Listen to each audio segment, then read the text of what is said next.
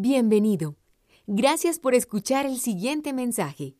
Si desea más información o escuchar otra prédica, visite nuestra página www.redildelpoblado.org.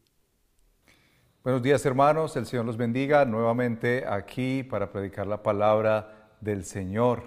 Y quiero invitarles a pensar en lo siguiente. Hemos estado estudiando la primera carta de Pedro que enfoca principalmente el asunto del sufrimiento.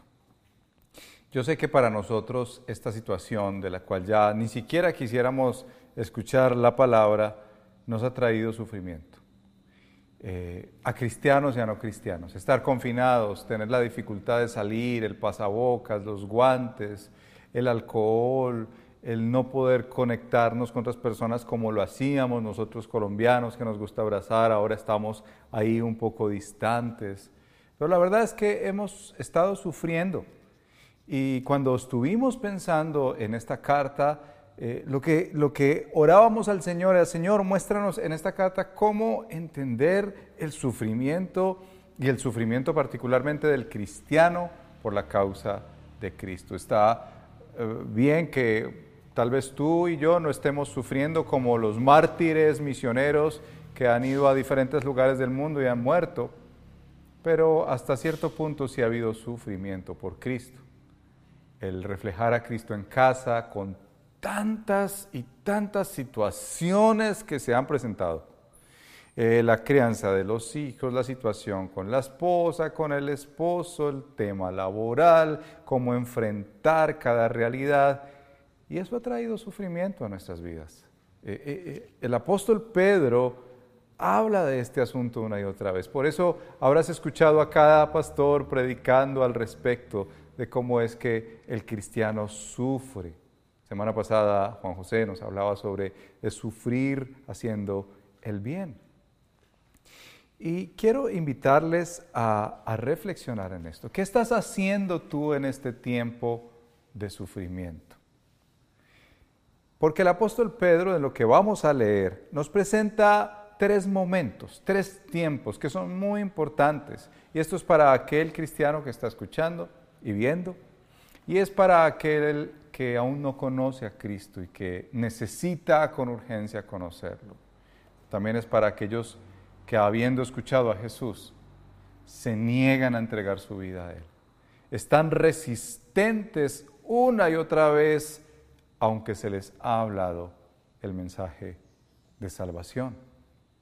Te quiero invitar a leer el texto de la escritura para hoy, que está en la primera carta de Pedro, capítulo 4, versos 1 hasta el 11. Y leamos aquí lo que el Señor tiene para nosotros en este día. Dice así la palabra del Señor. Por tanto, ya que Cristo sufrió en el cuerpo, asuman también ustedes la misma actitud. Porque el que ha sufrido en el cuerpo ha roto con el pecado para vivir el resto de su vida terrenal, no satisfaciendo sus pasiones humanas, sino cumpliendo la voluntad de Dios.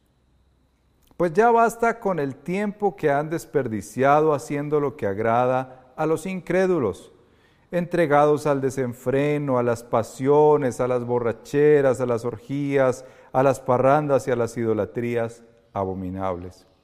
A ellos les parece extraño que ustedes ya no corran con ellos en ese mismo desbordamiento de inmoralidad. Y por eso los insultan. Pero ellos tendrán que rendirle cuentas a aquel que está preparado para juzgar a los vivos y a los muertos. Por eso también se les predicó el Evangelio aún a los muertos, para que a pesar de haber sido juzgados según criterios humanos en lo que atañe al cuerpo, vivan conforme a Dios en lo que atañe al Espíritu. Ya se acerca el fin de todas las cosas. Así que para orar bien, manténganse sobrios y con la mente despejada. Sobre todo, ámense los unos a los otros profundamente, porque el amor cubre multitud de pecados. Practiquen la hospitalidad entre ustedes sin quejarse.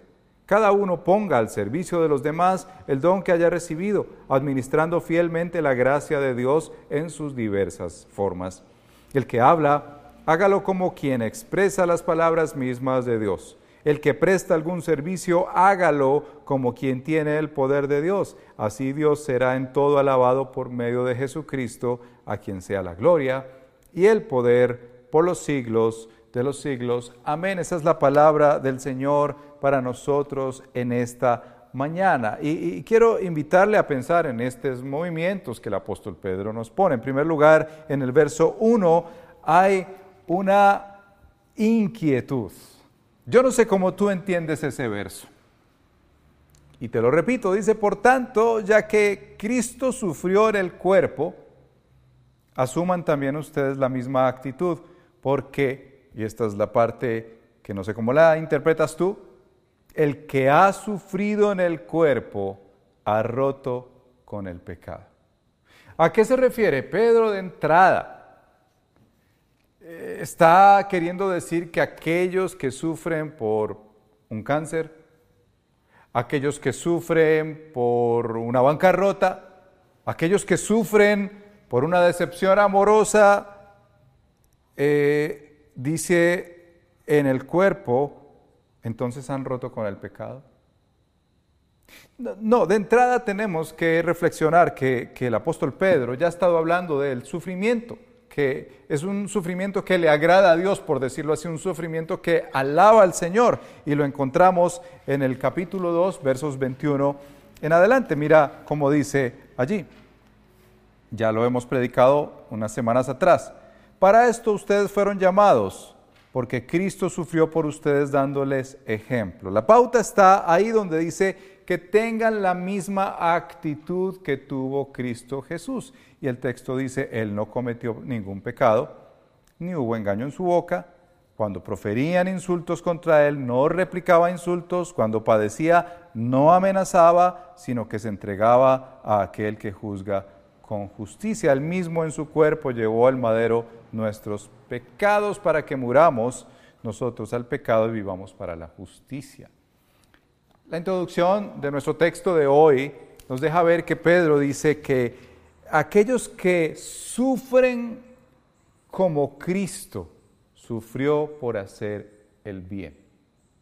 Nuevamente, el sufrimiento del cual se está refiriendo aquí Pedro es aquellos que sufren, aún dice más adelante, haciendo la voluntad de Dios. No sé cómo te ha ido con estas reflexiones.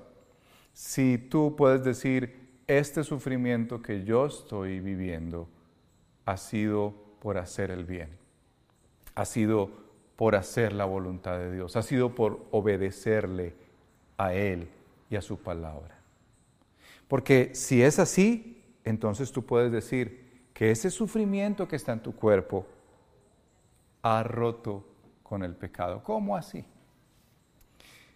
Si nosotros entendemos en la palabra de Dios que Cristo Jesús murió en la cruz y Él quitó esa carga que había sobre nosotros, Él quitó esas, esos grilletes, eh, abrió la cárcel en la que estábamos nosotros sumidos en el pecado, Él dice, estos sufrimientos que ustedes están viviendo también son una muestra de que el pecado ya no tiene el poder sobre ustedes.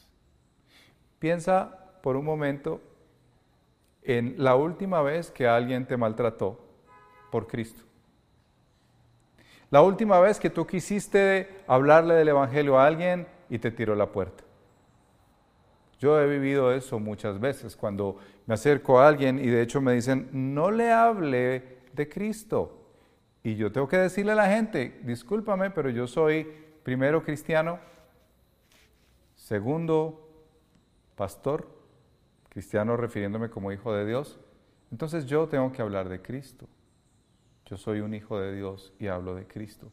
Y he tenido muchas veces que encontrarme con personas que han cerrado la puerta, me han rechazado eh, de varias maneras por seguir a Cristo Jesús. Recuerdo amigos, aún en la misma universidad que perdí cuando les hablé de Jesús.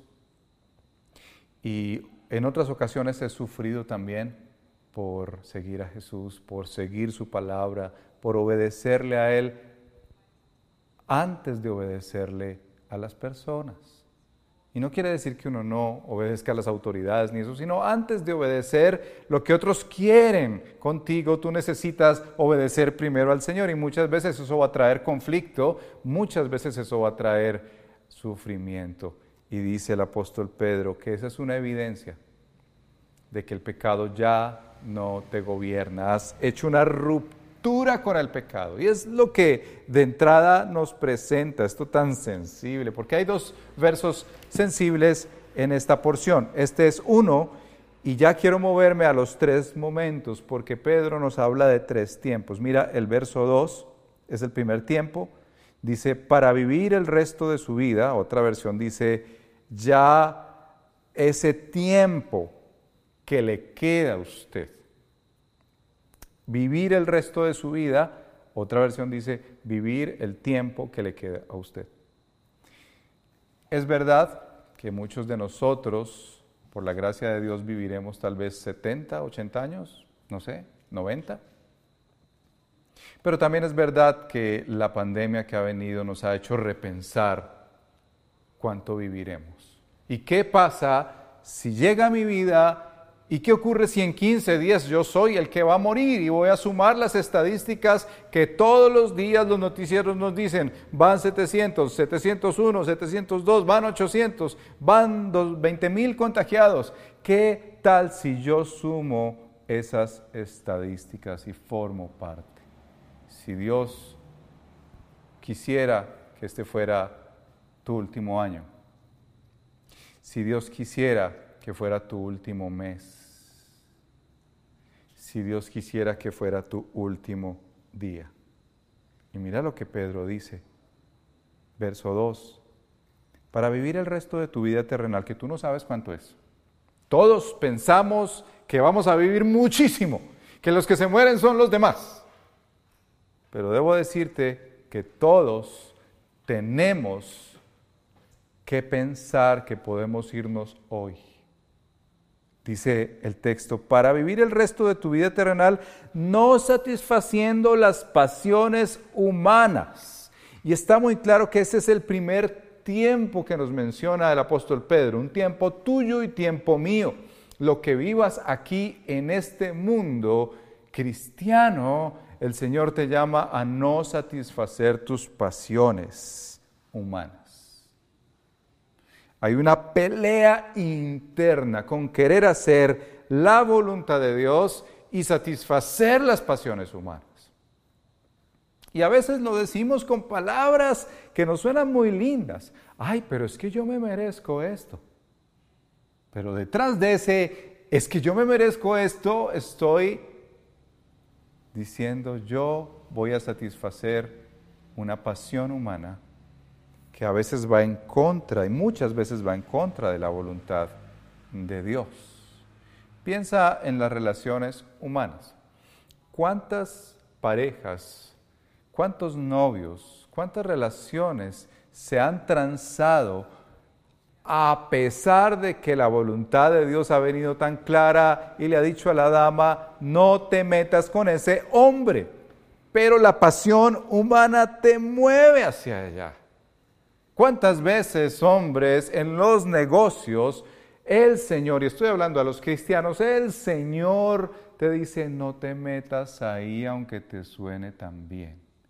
Pero la pasión humana nos mueve a esa realidad de ir en contra de la voluntad de Dios.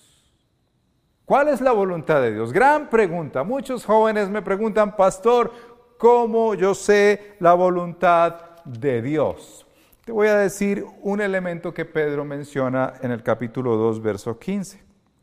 Dice así, esta es la voluntad de Dios, dos puntos, que practicando el bien hagas callar la ignorancia de los insensatos. A esto se está refiriendo Pedro en este punto. No te dejes llevar por las pasiones humanas, sino que cumplas la voluntad de Dios practicando el bien. Ahora, Es muy importante que tú conozcas la palabra de Dios, la leas. Empieces por Génesis, pases por todos los libros de la Biblia y termines en Apocalipsis. En este, en este semestre, segundo semestre, a partir de final de junio, queremos abrir grupos pequeños en la iglesia. La razón por la que queremos abrir grupos pequeños y no pues presencialmente, seguro será por la virtualidad más cómoda que tengamos, grupos pequeños de 10, para estudiar la palabra de Dios, para orar juntos, para ser edificados y especialmente para aprender a hacer el bien. Así es. Tenemos que aprender a hacer el bien y como dice el apóstol Pedro, practicar. En el capítulo 2, como te decía, verso 15, practiquemos hacer el bien. El bien no viene porque sencillamente un día yo dije una oración que llamamos la oración de fe. El bien no viene sencillamente porque asistes los domingos a la iglesia. El bien viene porque tú tienes una relación con Jesús y diariamente escuchas su palabra, escuchas su voluntad y la practicas. Por ejemplo, ¿recuerdas la predicación sobre los matrimonios que el pastor Raúl nos dijo? Del capítulo 3 muchas llamadas a hacer el bien a las mujeres y muchas llamadas a hacer el bien a los hombres. ¿Qué me dices? El deseo de Dios de que los hombres tratemos como un vaso frágil a las mujeres. Tremendo. ¿Lo has practicado? A esto se refiere el tiempo que tú tienes en esta vida. Como cristiano, el tiempo que te queda no está para hacer grandes negocios y amén si los puedes hacer y Dios te ha dado la habilidad. Pero el tiempo que te queda está para hacer la voluntad de Dios. ¿Tienes una relación ilícita? Córtala. ¿Estás viviendo una vida que no agrada a Dios? Córtala. Tú lo sabes si tu lengua está dañando a otros, tú sabes si tu relación está dañando a otros, tú sabes si estás siendo infiel o estás robando o estás dañando a terceros con tus labios. Corta con eso y aprende a hacer el bien. No te dejes llevar de tus pasiones humanas, que como diría Santiago, es una sabiduría terrenal y diabólica. Más bien déjate llevar por la voluntad de Dios, que practiques una y otra vez el bien. En segundo lugar, este es el tiempo que tú tienes, pero el apóstol Pedro se mueve en los versos siguientes, verso 3, pues ya basta con el tiempo que han desperdiciado haciendo lo que agrada a los incrédulos. Y se mueve a un tiempo que es pasado y explica cómo era ese tiempo del cual desperdiciamos mucho. ¿Tú sabías, como te estás dando cuenta ahora, que el tiempo es un bien valioso como la salud? De hecho, lo más valioso que se nos ha dado no se puede contar en una cuenta. ¿Cuántos de nosotros, tú, querido oyente, tienes tal vez fincas, carros, apartamentos, tienes tantas posesiones que en este tiempo no has podido ni siquiera usar. ¿Te das cuenta? Y dice el apóstol Pedro, antes ustedes vivían agradando a los incrédulos. Eso era un tiempo desperdiciado. Muchos se metían en los negocios tratando de agradar a las personas, se metían en las relaciones tratando de agradar a las personas. Y dice el apóstol Pedro maneras claras de cómo se desperdicia ese tiempo. Y les dice, antes ustedes lo hacían, no lo hagan más. En primer lugar, se entregaban al desenfreno, dice nuestro verso. Segundo, pasiones, a las borracheras, a las orgías y aquí pone uno que es muy contextualizado con nosotros colombianos, a las parrandas. ¿Usted ha escuchado la parranda vallenata? Bueno. Y termina diciendo a las idolatrías abominables. Antes, tu tiempo anterior cristiano, lo desperdiciabas agradando a los que no creían en Dios. Ten mucho cuidado si piensas que puedes hacer eso siendo cristiano. Porque puede ser que esa sea una de las formas en que tú evalúas que no has entregado genuinamente tu vida a Cristo por este sencillo elemento. Quien entrega su vida a Cristo lo quiere agradar a Él. Quien no quiere vivir agradando a todo el mundo, a los demás. Y de hecho el Señor nos lo dejó en estos términos en las cartas del apóstol Pablo. O eres esclavo de los demás, o eres esclavo de Dios. O agradas a los demás o agradas a Dios, porque en últimas cuando tú agradas a Dios vas a ver que vas a tener relaciones sanas y saludables. El tiempo que desperdiciabas antes. Y dice luego, verso 4, a ellos les parecía extraño que ustedes ya no corran con ellos. No sé si lo has pensado, pero muchas veces ah, un no creyente te mira y te dice, uy, pero, pero tú, ¿por qué ya no haces esto? Pero tú, ¿por qué ya no hablas así? Pero tú, ¿por qué no, no te la pasas ahí eh, en, precisamente en las parrandas? o en las borracheras o, o, cosas abominables, como dice Pedro, idolatrías. Y dice, se extrañan de que ustedes ya no corran con ellos ese mismo desbordamiento de inmoralidad. Y por eso los insultan.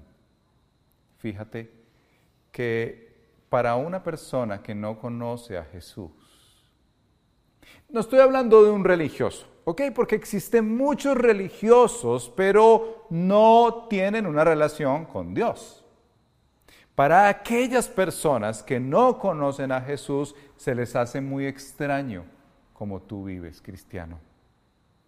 Se les hace absolutamente eh, como el agua y el aceite, incompatible. ¿Cómo así que, que tú no vives para gastar? ¿Cómo así que tú no vives para la rumba? ¿Cómo así que tú no vives para satisfacer tus deseos? Antes tú corrías esa senda, ahora no. Y ellos se extrañan, pero Pedro lo incluye en el paquete. Te van a insultar. Porque al no creyente, al incrédulo, a la persona que se resiste a tener una relación con Dios, a la persona que vive criticando y blasfemando contra Dios, le parece absolutamente terrible que tú no te pierdas en su propio lodo. Le parece absolutamente terrible que tú no vivas como ellos viven. Te habrás dado cuenta cómo la crítica y el maltrato tal vez ha llegado a tu vida. Entonces, en ese otro tiempo desperdiciabas el tiempo agradando a los incrédulos. A ellos les parece muy extraño tu estilo de vida y les debe parecer, hermanos, yo, quiero que lo pienses, que lo ores, que lo revises en tu vida en este tiempo, porque si tu vida es igual a la de los incrédulos, no es más sino que tal vez tú no has vivido una vida de fe, sino de religión, de cumplir, de quedar bien con los demás, pero no de agradar al Señor. Y termina este punto, el tiempo pasado, con unos versos que son no son fáciles de entender, pero vamos a tratar de clarificar y dar un poco de luz que nos da la misma palabra de Dios. Dice, pero ellos tendrán que rendirle cuentas a aquel que está preparado para juzgar a los vivos y a los muertos. Querido oyente y quien está al otro lado en YouTube, en su pantalla, en su casa. Este verso debería dar temor. ¿Por qué? Porque aunque tú creas que nadie va a llamarte a cuentas de cómo vives, de cómo gastas tu dinero, de cómo te relacionas con los demás, eso que vives en la intimidad y que nadie más conoce sino solamente tú y tu almohada, dice este texto que el Señor va a juzgarte. Y el día que el Dios Todopoderoso te llame a ti, Juan, Guillermo, Manuel, Federico y te diga, vamos a hacer un ajuste de cuentas, ¿tú qué vas a decir? ¿De dónde te vas a agarrar? Pero bueno, no, no, Señor, lo que pasa es que yo, yo estaba muy ocupado haciendo empresa. ¿Cómo no? Haciendo empresa. No, Señor, lo que pasa es que yo los domingos iba por allá a la iglesia y, y bueno, con lo de la pandemia, pues YouTube me lo facilitó. De eso no se trata. La gran pregunta es cómo te vas a poner frente al Dios vivo y vas a quedar con vida. Y la única respuesta que nos da la palabra de Dios es si tú has entregado tu vida a Cristo Jesús. Por eso este verso que suena a veces tan complejo dice, por eso también se les predicó el Evangelio aún a los muertos. Algunos han dicho que si es que existe un segundo chance aquellos que están muertos, imagínate por allá eh, ver en un cementerio y leemos este texto y alguien dirá, ay, bueno, hay un segundo chance, tal vez Dios va y les predica a los que ya murieron para que sean salvos. No es así lo que nos dice toda la Biblia. La Biblia dice que está estipulado así como a los que les gustan los estatutos, hay un estatuto de que tú mueras una vez y serás juzgado para la eternidad. No hay más oportunidad. No hay más oportunidad.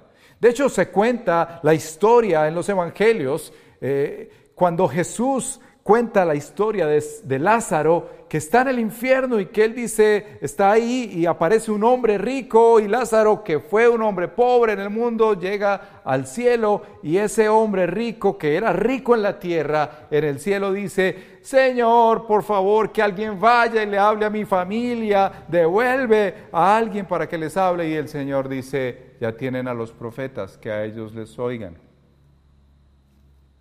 Queriendo decir con eso, el que muere no tiene más chance. Este texto no habla de ese asunto. Este texto posiblemente podría hablar de los mártires que han, que han entregado su vida por el Señor y ya murieron y dice, ya fueron juzgados en este mundo, pero viven para Dios y dice, viven conforme a Dios en lo que atañe al Espíritu. Yo le, yo le doy un ejemplo. Hace unos días, el 19 de mayo, de 2020, hace unos días, murió un querido hombre excepcional, excepcional, un académico y apologista llamado Rabí Zacarías. Seguramente tú lo has visto en las noticias. Le predicó a mucha gente el Evangelio, se metió en lugares donde nadie se metería a hablar de Cristo Jesús. Y saben que murió el 19 de mayo, pero él está vivo. Él está vivo. Murió para este mundo. Está enterrado en algún lugar. Fue juzgado como se juzgará cualquier persona en esta vida, le dé coronavirus o no. Todos seremos juzgados y la muerte vendrá a todos nosotros. Pero ¿saben qué? Según lo que leo en el contexto, tanto Rabí Zacarías como tú si entregas tu vida a Cristo, como tú cristiano, estaremos vivos. En lo que atañe al Espíritu conforme a Dios, Rabí Zacarías está en la presencia de Dios adorándole y todos los cristianos que de ahí para atrás han muerto, aún los cristianos que hoy mueran, están vivos para Dios. Y esa es la palabra del Señor, por eso dice, ya basta con desperdiciar más tiempo, en primer lugar agradando a los incrédulos ya no corremos como ellos, corremos distinto. Corremos una batalla, corremos una carrera que dice la palabra de Dios, que es la carrera de la fe. Y finalmente en este punto le rendiremos cuentas al Señor, vivos y muertos, ante el juicio que Dios tiene para ti y para mí. Ahora, Casi que a modo de aplicación, el apóstol Pedro se mueve en este último, la última porción, desde el, capítulo, desde el verso 7 del capítulo 4 hasta el verso 11, como eh, un tiempo que es para todos nosotros como iglesia. Un tiempo muy importante, dice el verso 7, ya se acerca el fin de todas las cosas. Seguramente has escuchado por ahí visto videos que dicen que esta pandemia son los últimos tiempos. Bueno, no lo creemos. Tal vez el Señor demore más. Desde que Pedro escribió hasta el día de hoy han pasado dos mil años y él escribía con tanta fuerza, ya se acerca el fin de todas las cosas.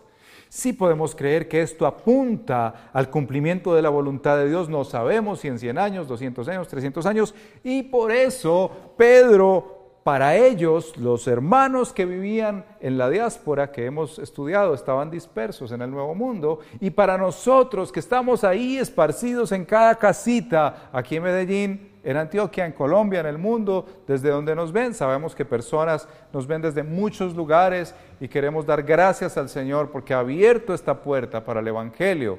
Te animamos a que te contactes con una iglesia local o con nosotros para proveerte de recursos el apóstol Pedro dice, se acerca el fin de todas las cosas. ¿Qué hace el cristiano cuando se acerca el fin de todas las cosas?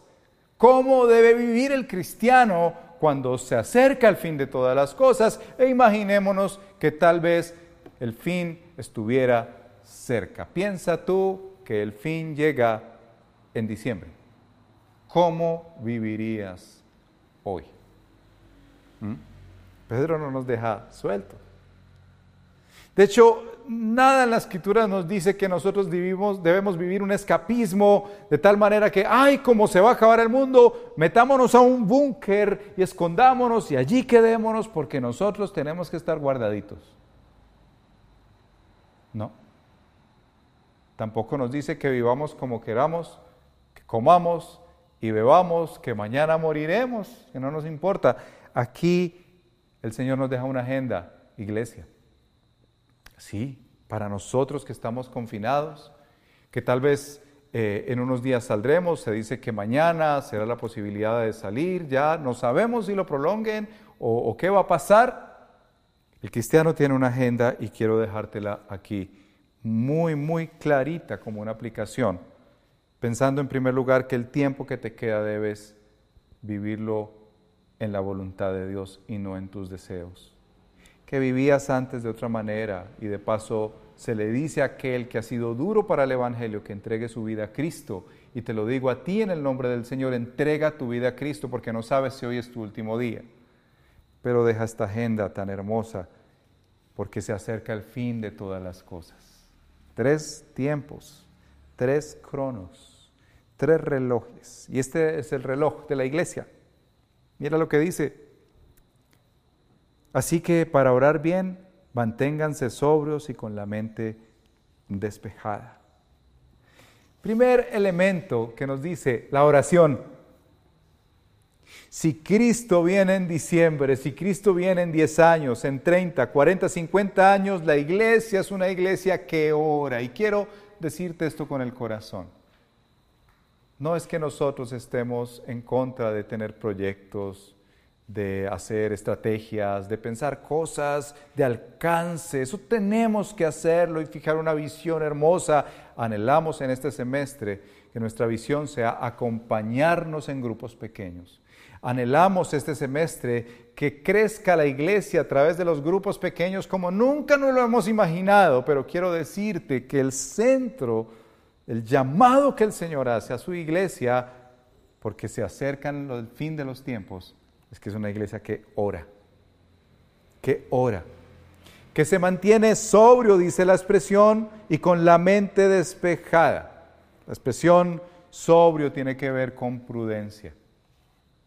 Como eh, es de interesante que el apóstol Pedro dice que nuestras oraciones para orar bien deben estar bañadas de prudencia y de mente despejada. ¿Por qué?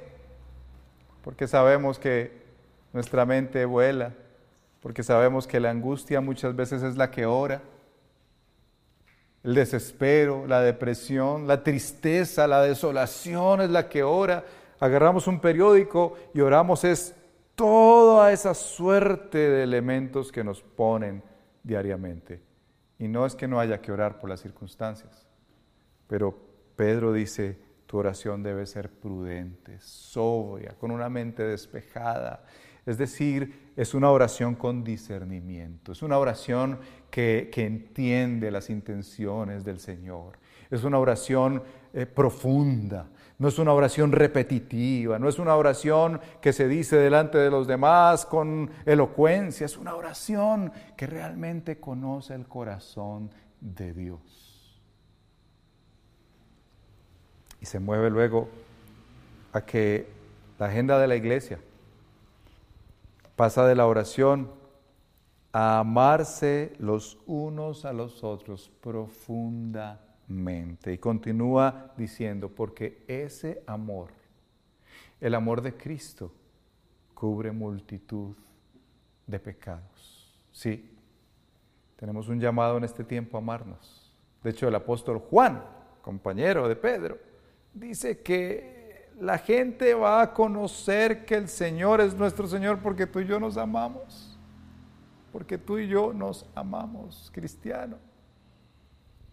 Y el amor debe clarificarse muy bien. El amor no es solo abrazos, que tal vez en este tiempo se nos pide que no los tengamos.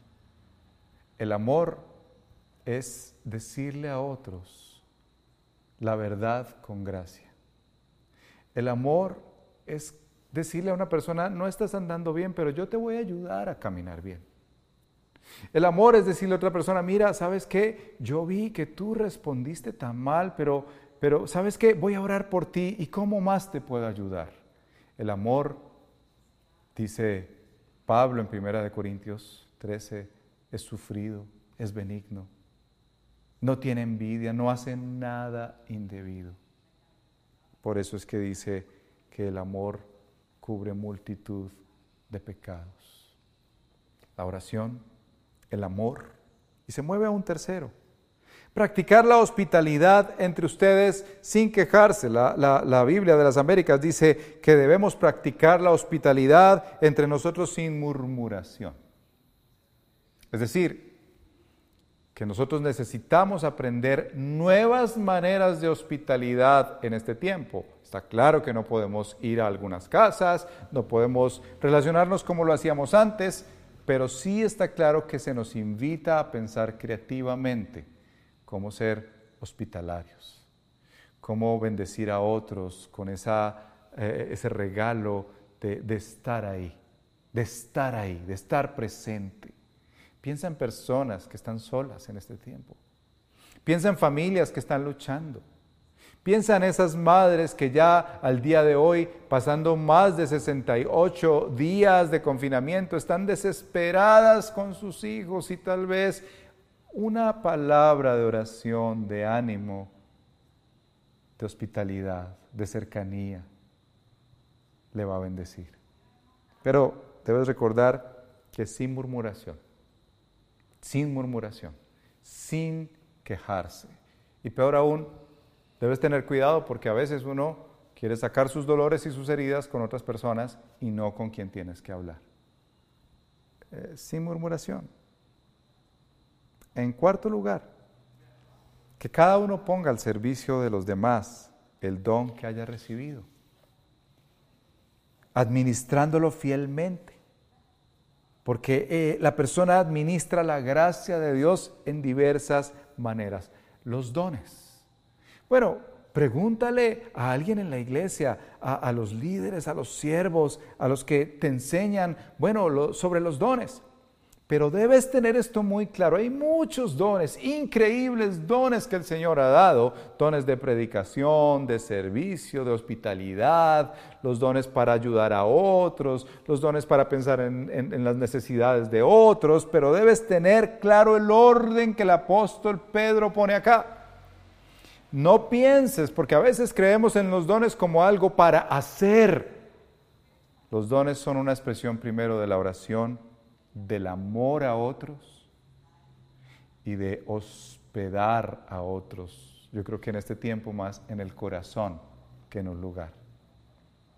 Porque está apuntando primero al carácter para luego moverse a algo que se va a ver. ¿De qué le sirve a alguien decir que es muy bueno en las finanzas, que es muy bueno para la carpintería, que es muy bueno para servir a otros llevándoles mercados, pero su corazón es un corazón no redimido, su corazón es un corazón que guarda amargura, rencor, dolor, ira, nada sirve.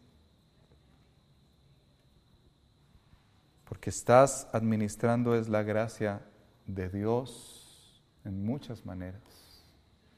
Así que los dones están relacionados intrínsecamente al fruto del Espíritu. Los dones del Espíritu están relacionados con el fruto del Espíritu. Y, termina estos dos últimos. El que habla, hágalo como quien expresa las palabras mismas de Dios.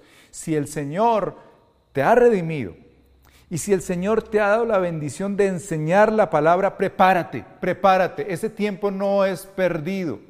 Ese tiempo no es perdido. No creas que sencillamente ah, prepararse es perder el tiempo. Necesitas prepararte un poco para enseñarle a otros la palabra de Dios. Pero dice que lo haga, que lo haga, como quien expresa las palabras mismas de Dios. Ahí dentro está un temor, porque si tú estás expresando las palabras de Dios, debes tener cuidado, no hay sea que tú estés tergiversando la palabra de Dios.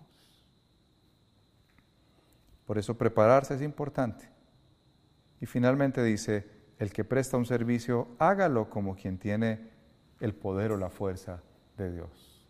Mira que aquí no dice que lo hagas por culpa, tal vez has sido una persona dura para servir, una persona que ni siquiera ha ayudado a otros, tu generosidad no se ve, y llega un momento, la oportunidad precisa para servir, y entonces te brincas a ayudar a otros. No. Aquí dice que lo debes hacer con el poder de Dios. Cada uno de estos elementos se hace basado en una relación con Dios. El Señor te ha llamado a orar, iglesia. Nunca cambies eso por nada.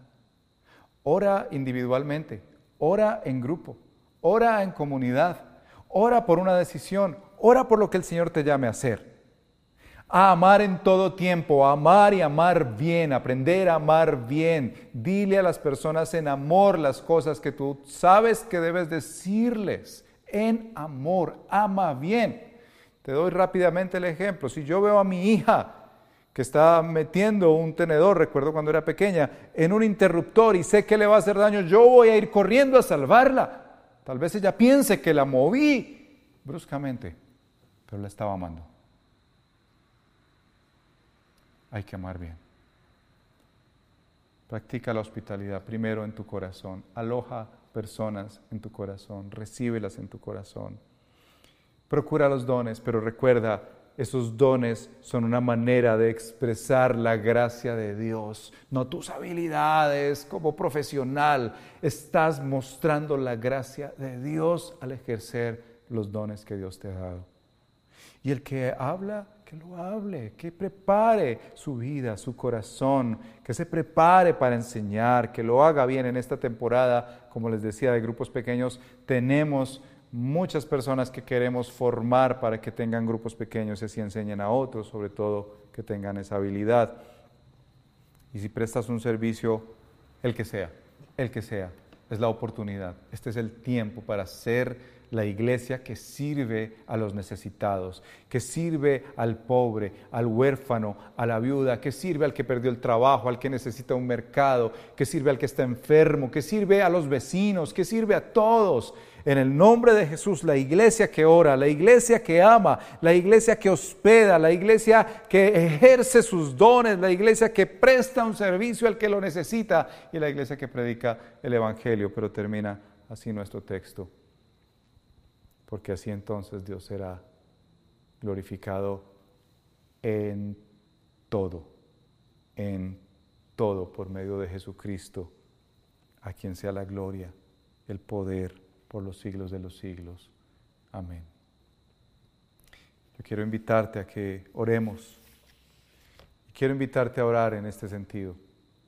Tal vez tú estás sufriendo, como muchos otros en el mundo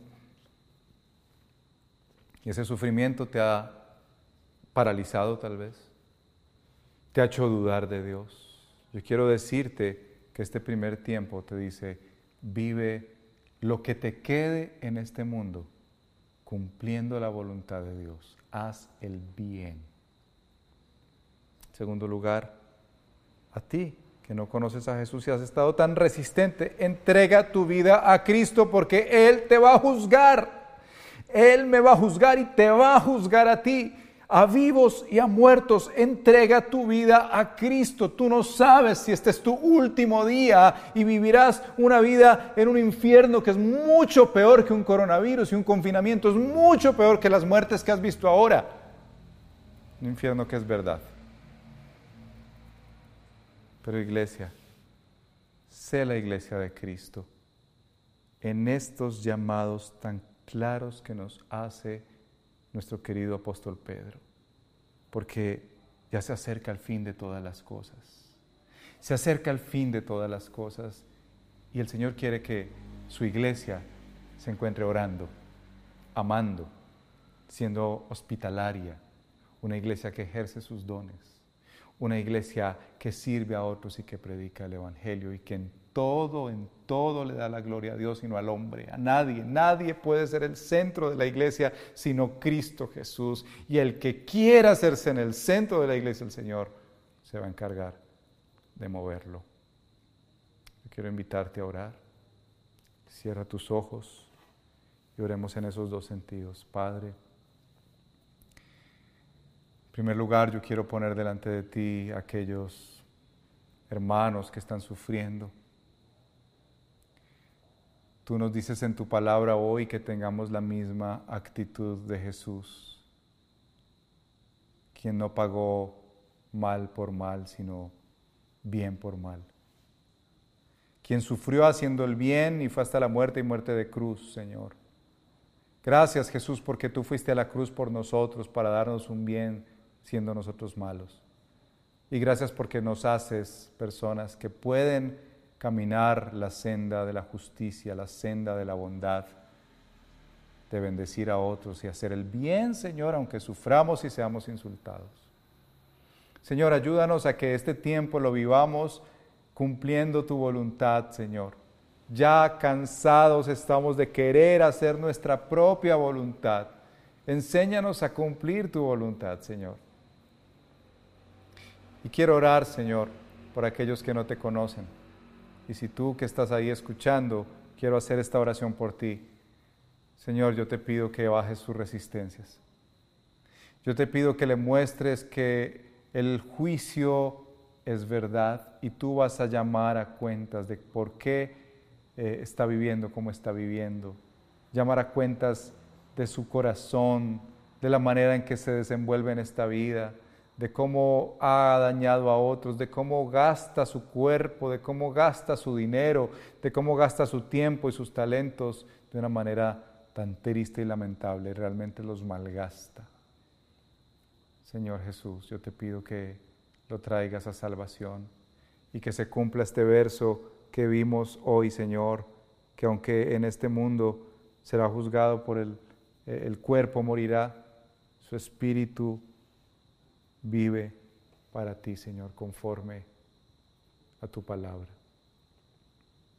Ahora quiero orar, Señor, por la iglesia y terminar este tiempo pidiéndote, Señor, que no nos dejes perdernos en lo que somos como iglesia. Si es verdad que el tiempo está cerca, Señor, tú nos dejaste una agenda muy clara. No, no nos permitas perdernos en peleas, en discusiones insensatas, en discusiones tontas, Señor. Permítenos enfocarnos en lo que tu palabra nos dice que debemos enfocarnos, en la oración. Haz del redil del poblado una iglesia que ora, que aprende a orar profundamente, Señor, y no solo para sus necesidades, sino que ora para todas las naciones, porque tú has dicho que la iglesia será una casa de oración para todas las naciones, Señor.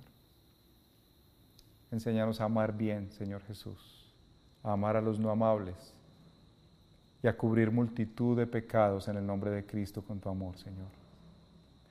Ayúdanos a ser hospedadores, hospitalarios en nuestro corazón en primer lugar, Señor.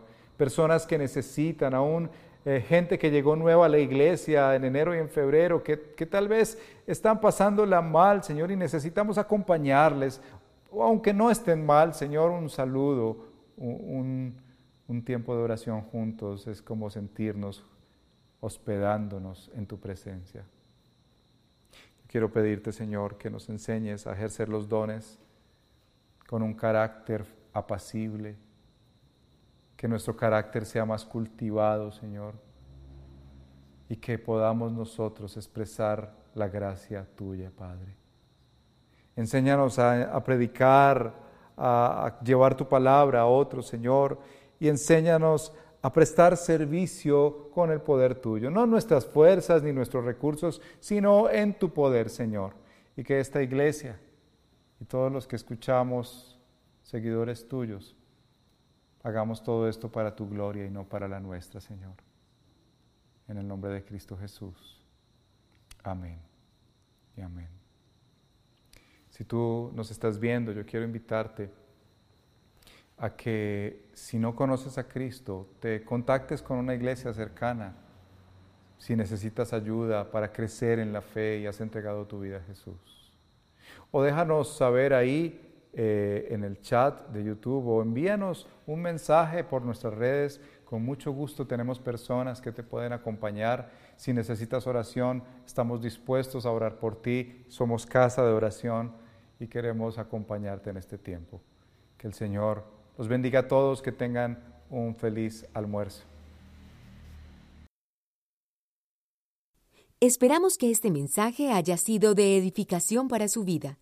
Si desea más información sobre nuestra comunidad, visítenos en nuestra página www.redildelpoblado.org.